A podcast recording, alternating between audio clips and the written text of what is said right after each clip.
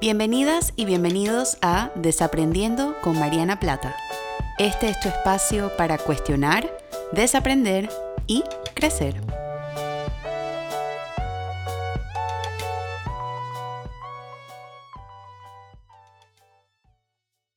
Hola a todos y a todas, bienvenidos a un nuevo episodio del podcast Desaprendiendo. Yo soy Mariana y estoy como siempre encantada de compartir con ustedes una semana más a través de este medio para seguir creciendo, desaprendiendo y transformándonos entre todos y todas.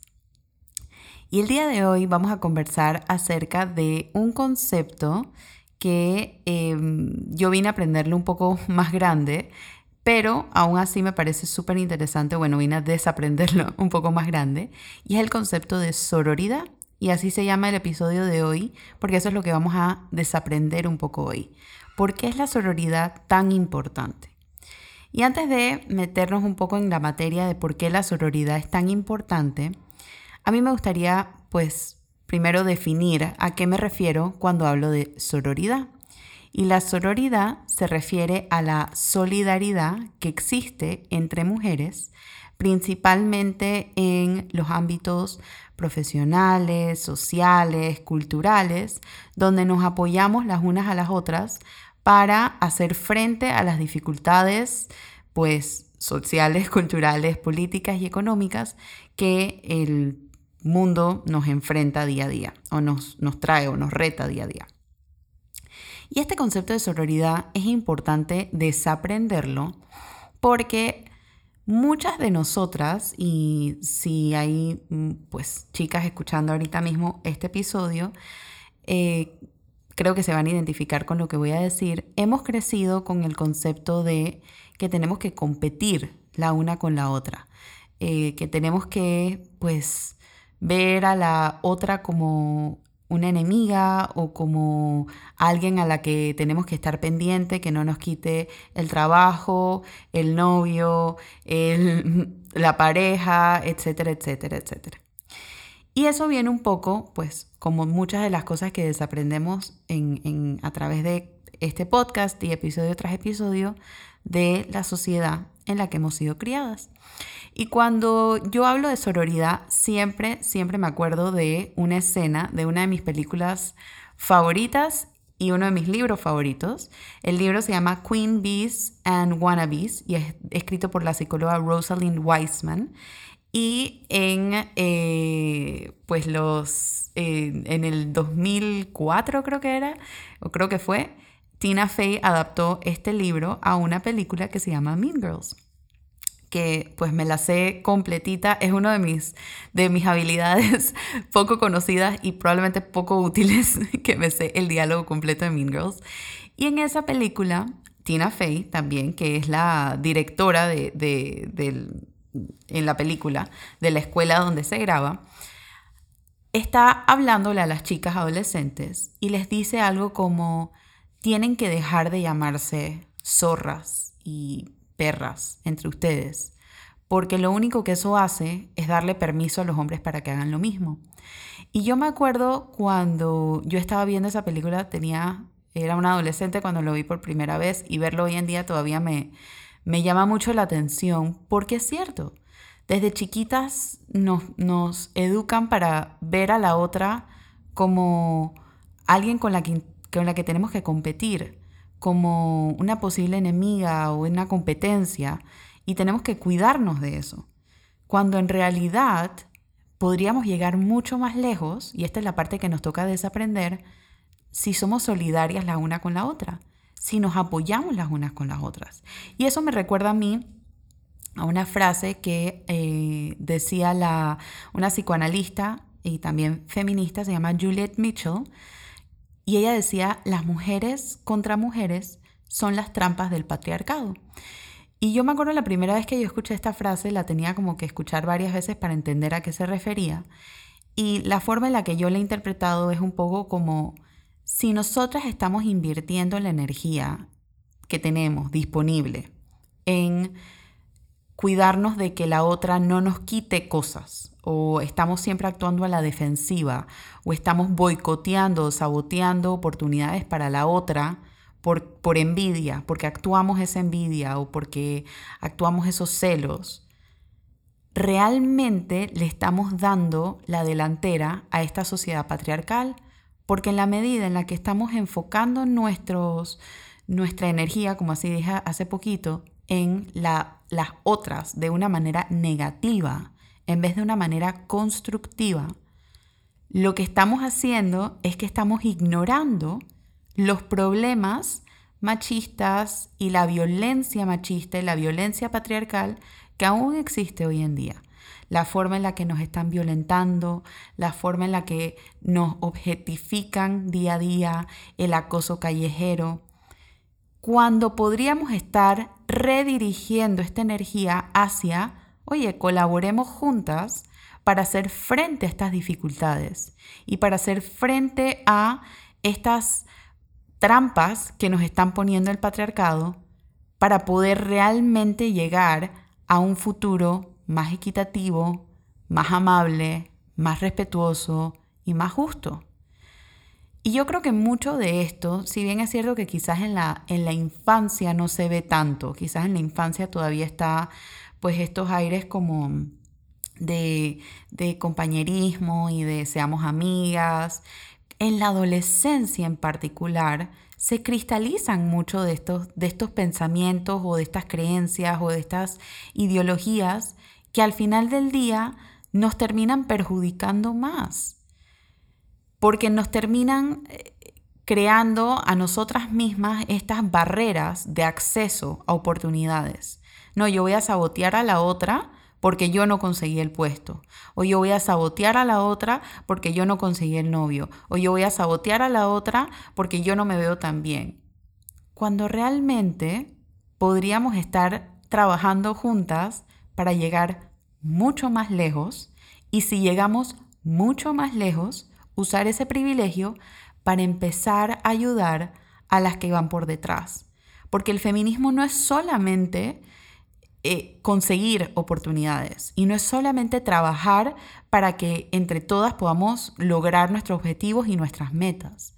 El feminismo también es cuestionarnos una vez que alcanzamos esos, esos puestos de liderazgo, por ejemplo, en las empresas o esos puestos de liderazgo en cargos públicos, en la política. ¿Qué hacemos con ese privilegio? ¿Qué hacemos con ese privilegio para ayudar a las otras mujeres que tienen menos privilegios que nosotras? Ese es el verdadero sentido del feminismo. Ese es el verdadero sentido de la sororidad no es alcanzar un puesto por alcanzarlo, no.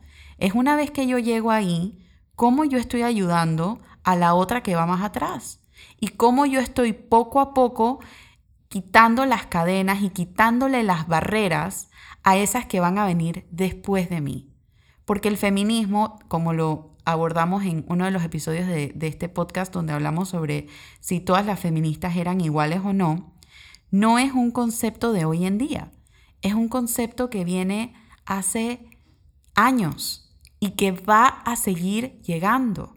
Entonces, mi objetivo hoy en día, Mariana 2019, que está grabando este, este episodio, es cómo yo uso las oportunidades que me dieron mis antepasadas feministas para hacer un cambio hoy en día para que las que vienen en el 2039 o en el 2049 no tengan que pelear por las cosas que yo estoy peleando hoy en día. O no tengan que luchar por las cosas por las cuales yo estoy luchando hoy en día. Ese es el verdadero sentido de sororidad. Es importante cuando hablamos de esto entender que la sororidad, como decía eh, Jessica Valenti, que es una escritora feminista, tiene libros muchos libros espectaculares y tiene un blog en Medium que realmente les recomiendo leerlo porque con ella he aprendido mucho acerca de esto. Se llama Jessica Valenti. Ella habla y ella dice en uno, en uno de sus artículos, dice, si el feminismo significa aplaudir lo que sea que haga una mujer, incluso lastimar a otras mujeres, entonces no significa nada. Y a mí me parece importante hablar de esto porque muchas veces este, creemos que la sororidad es aplaudirle a la otra mujer lo que hace. Yo quiero que una mujer, cualquier mujer, llegue a un puesto de liderazgo, cuando posiblemente esa mujer sea una alienada o no comparta los mismos valores que yo o no sepa usar su privilegio. O, por el otro lado, mujeres que en puestos públicos o en puestos de liderazgo le hacen mucho daño a las mujeres. No, no incluyen políticas de equidad y no incluyen políticas de igualdad salarial. La sororidad no es ignorar eso. No, la sororidad también es poder tomar a, ese caso y decir y manifestarnos y decir, esto no está bien o esto no debería funcionar de esta forma. La sororidad no es, como bien dice Jessica Valenti, aplaudir lo que sea que haga una mujer. No, no es eso. La sororidad es utilizar nuestros privilegios, utilizar nuestras conexiones, utilizar nuestras formas de conectar la una con la otra para llevarnos más adelante, para impulsarnos, para conseguir más oportunidades. Yo quiero ver a mujeres en puestos de liderazgo, pero no es por ver a mujeres en puestos de liderazgo, porque yo quiero que ellas en esos puestos de liderazgo utilicen su privilegio para poder levantar a las que vienen detrás, para que hagan políticas de licencia de maternidad y de paternidad, para que hablen acerca de la igualdad salarial, para que incluyan dentro de las políticas de la empresa un porcentaje mínimo de representación de mujeres en juntas directivas, como se hizo en, en ley el año pasado aquí en Panamá. Ese es el verdadero sentido de sororidad. Y es difícil desaprender esto, pues porque, por supuesto, venimos trabajando, siempre utilizo esta, esta metáfora, así que me van a perdonar si las vuelvo a repetir episodio tras episodio, pero venimos trabajando con un sistema operativo sociocultural de hace décadas, cientos de años, donde la mujer se ha esperado que compita la una con la otra, donde la sociedad patriarcal, la sociedad machista, se beneficia de eso se beneficia de ver que nuestras energías están invertidas en vida genial y envidiar lo que está haciendo la otra en lugar de cómo yo puedo apoyarla, cómo yo puedo ayudarla o cómo puedo pedir que me ayuden a mí. Cómo utilizo mi posición de privilegio de una forma sana, de una forma que impulse a las demás personas. Y lastimosamente yo hablé hace un rato de del, que en el periodo de la, de la adolescencia esto se cristaliza mucho. Y se cristaliza mucho por, pues obviamente, las, las necesidades que existen en la adolescencia y las tareas de la adolescencia de conectar entre pares y la apariencia física y, y todo lo demás. Y es importante, ahora que sabemos eso, ahora que podemos desaprender un poco esto como mujeres adultas o para las adolescentes, si hay algún adolescente escuchando este episodio, que podamos desafiar esto y que podamos encontrar nuevas formas de relacionarnos, así como decía Tina Fey, las unas a las otras, que no sea para denigrarnos, que no sea para violentarnos, que no sea para culpabilizarnos. Eso ya lo están haciendo suficiente allá afuera. No necesitamos entre nosotras hacer eso porque llegamos más lejos si trabajamos juntas. Llegamos más lejos si nos conectamos las unas con las otras. Entonces, ¿cómo podemos un poco practicar esta, esta sororidad? Y cuando yo hablo acerca de esto, a mí me gusta mucho hablar de un artículo que leí en la revista Elle que escribió Melinda Gates, eh, precisamente acerca de este tema, sobre cómo las mujeres podemos hacer estas, estas conexiones y estas redes de apoyo las unas con las otras. Em, porque según Gates, y es una, una frase dentro de su artículo que me gusta mucho, ninguna de nosotras puede avanzar si la mitad de nosotras estamos siendo frenadas. Pero cuando trabajamos juntas y juntos, porque este episodio también es para los aliados, y que no sean aliados del patriarcado en el sentido de em, seguir poniéndonos esas trabas o, seguir poniéndonos esos espacios donde competimos las unas con las otras en vez de colaborar, en vez de colaborar. Cuando trabajamos juntas y juntos en quitar las barreras que impiden el crecimiento de las niñas, cosas increíbles pueden pasar.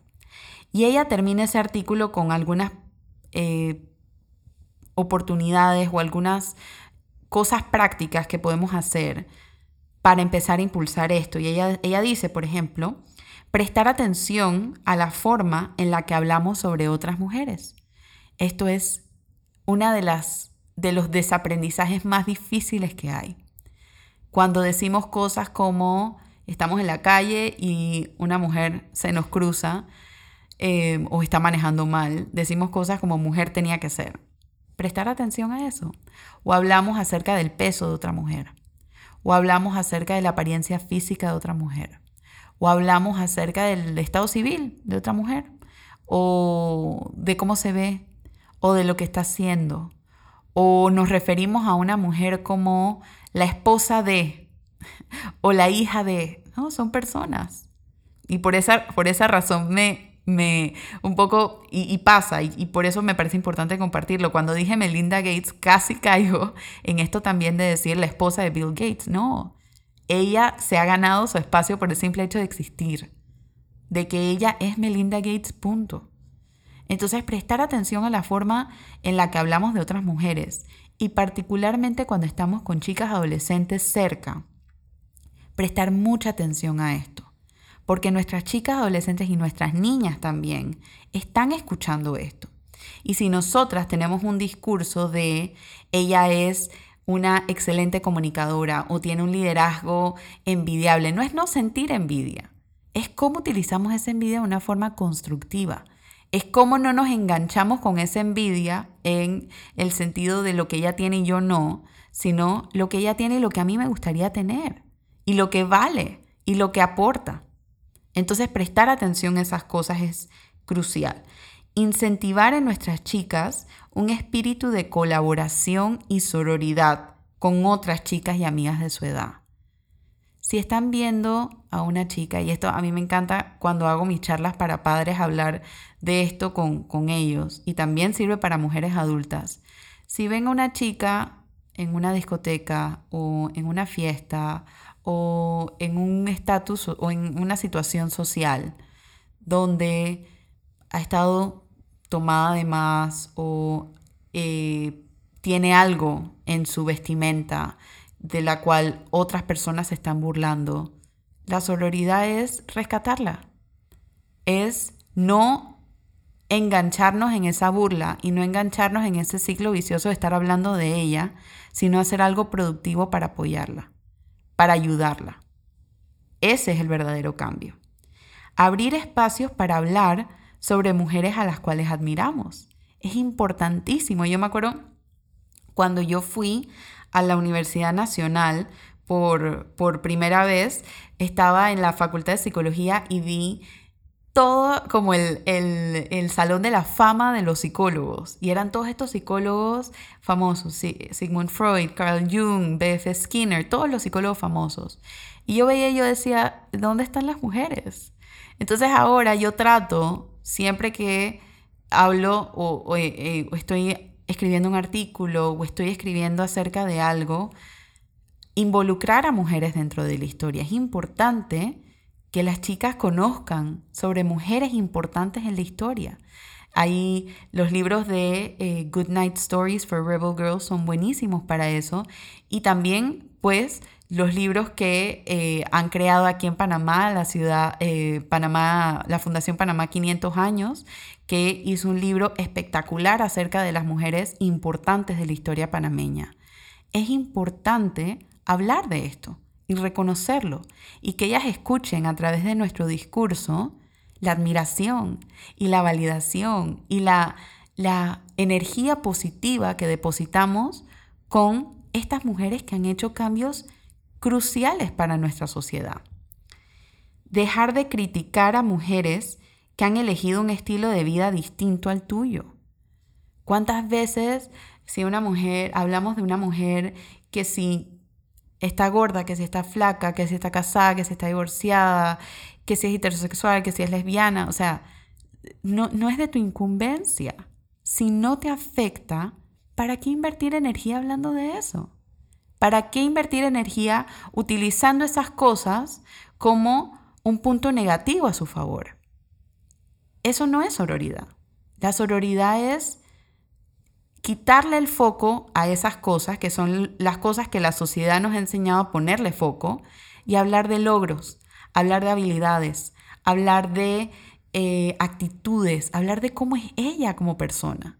Ella es una buena persona, ella es amable, ella es respetuosa, es un excelente líder, me encanta su determinación, me encanta su asertividad. Empecemos a utilizar estos adjetivos en vez de los adjetivos que nos han enseñado. Es que ella es mandona, es que ella es gritona, es que ella es grosera. Transformemos esos adjetivos en algo distinto, en algo más positivo. Y, como último punto, aprovechar como momentos educativos ejemplos de mujeres que no han logrado liberarse de una mentalidad de competencia. Si nosotros estamos en, un, en, una, em, en una reunión o en una cena o estamos en una fiesta y escuchamos a mujeres utilizando estas frases despectivas de otras mujeres, haciendo todas las cosas que yo acabo de decir, lo opuesto a lo que yo acabo de decir, a, los elementos prácticos que menciona Melinda Gates en su artículo. Utilicemos eso como un momento educativo si estamos con nuestras hijas en esos lugares o si no estamos también. O si tenemos sobrinas, o si tenemos primas, o tenemos estudiantes que son mujeres jóvenes y que pueden recibir estos mensajes y desaprender mucho más temprano que nosotras. Utilicemos ese privilegio. La información, el acceso a la información es un privilegio. Y abramos estos espacios de cuestionarnos. ¿Qué será lo que ella quiere decir cuando dice esto de, esta otra mujer? ¿Por qué se enganchará en esta envidia en lugar de colaborar con ella? ¿Qué será tan amenazante para ella? Y empecemos a generar un poco de empatía con que muchas veces las mujeres que son alienadas o que por alguna otra forma se alían también al patriarcado, no lo están haciendo de forma consciente muchas veces. Lo están haciendo porque no han tenido oportunidad de desaprender o porque el sistema operativo está tan fuerte dentro de ellas que el desaprendizaje va a tomar mucho tiempo. Y utilicemos eso como un momento educativo. hablemos de estas cosas, cuestionémonos, curiosiemos sobre esto. Porque quizás si enseñamos el concepto de sororidad desde chicas, podemos tener una mejor oportunidad para trabajar todas juntas para la creación de una sociedad más justa, más igualitaria, más amable, más respetuosa y mucho más sana. Así que, pues, con esto termino el episodio de hoy. Espero que em, hayas desaprendido cosas nuevas. Espero que te hayas preguntado cómo puedes practicar la sororidad en tu vida, no culpabilizarte por las cosas que no hayas hecho, o culpabilizarte no es la idea tampoco de lo que dijiste o no dijiste hace años. Es ahora que tengo esta información, ¿Cómo puedo mejorar? ¿Cómo puedo ser mejor? Esa es la idea de, estos episodios y este, esa es la idea en general de este podcast. Así que como siempre, me ha encantado compartir contigo una semana más. Espero que te haya gustado. Si te ha gustado, pues acuérdate de darle amor. Le puedes dar amor compartiéndolo con alguien que, que, le pueda gustar, quizás una compañera de trabajo, una amiga o un amigo que tenga hijas en edad preadolescente o adolescente compártelo en tus redes sociales, en tu grupo de WhatsApp. Em, y si estás escuchando a través de Apple Podcast, pues le puedes dar unas estrellitas o dejarme un, un review, te lo agradecería un montón. Así que como siempre, me despido. Espero que tengas una linda semana y te mando un fuerte abrazo. Chao.